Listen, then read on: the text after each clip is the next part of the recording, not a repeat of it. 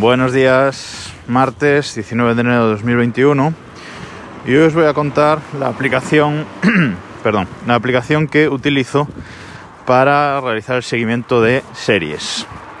Y más que una aplicación en sí, es eh, un servicio como tal. El servicio que uso es TV Time, es decir, TV Time. Es una página web, tvtime.com, y tiene aplicación pues tanto para iPhone como para Android.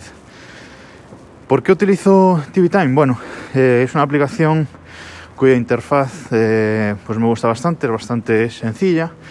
Cuando la abres tienes abajo tres pestañas, series, películas, eh, búsqueda y perfil, ¿vale? Y como digo, la interfaz es muy sencilla. Si le das a, series, te aparecen todos los carteles de las series que tienes en, en seguimiento, simplemente el, cartel y, el nombre pequeñito debajo. Sin muchas florituras y sin más, sin más detalles, sencillo. Eh, eh TV, Time es una aplicación en sí misma, con su propia base de datos, como un servicio en sí mismo. Se sincroniza con, la web, es decir, entras por la web, tienes ahí todo, todo tu contenido eh, sincronizado. No tiene sincronización, por ejemplo, con Track TV, que es un servicio muy famoso de, seguimiento de series y películas. Track TV no tiene aplicación propia, por ejemplo, y se basa en que tiene un API pues bastante potente. Y entonces pues hay muchas aplicaciones, pues para iPhone y Android que tiran de esta API para, para realizar la sincronización, las recomendaciones inteligentes, etcétera, ¿vale?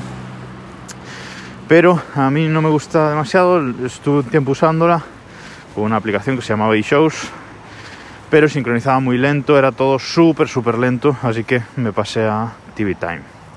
El uso de esta TV Time, como digo, es eh, muy sencillo. Tú vas al apartado de búsqueda, tanto en la web como en la aplicación, buscas la serie, tira de, varios indexadores de series, ¿vale?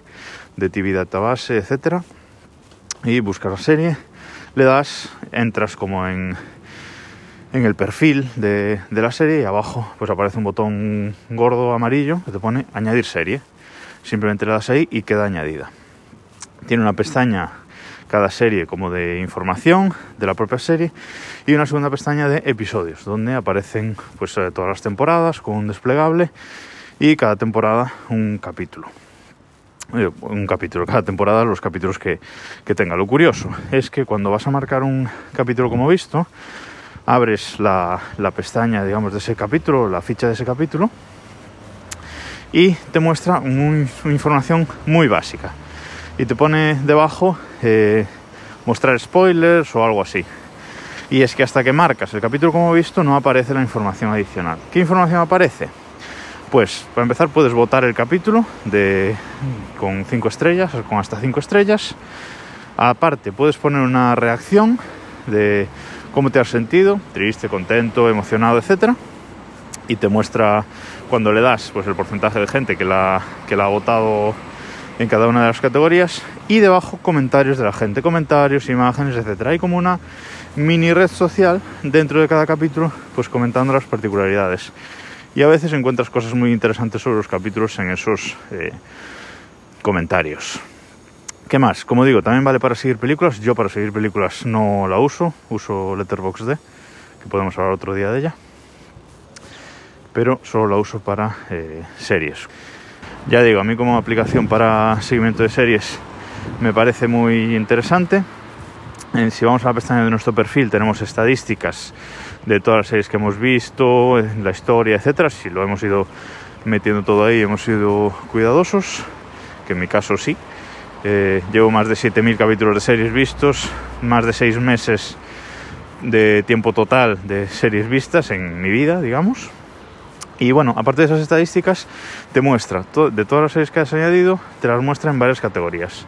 Es decir, series que estás viendo, series que has abandonado, series que has terminado, eh, series que has marcado, porque tiene una opción para marcar ver en otro momento, ¿vale? Si decides abandonar esa serie por lo que sea, pero quieres volver a ella en el futuro.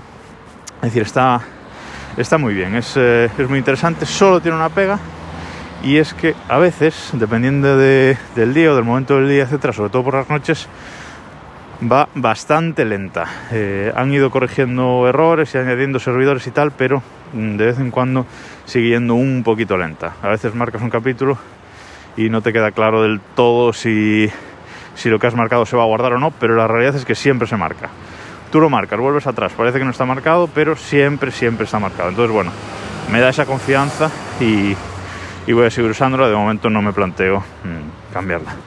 Dad una oportunidad, en la web también tiene mucha información, es muy visual. Y me contáis, en, ya sabéis, ahora en arroba desde el reloj, en Twitter o en arroba Vidal Pascual. Nos escuchamos mañana.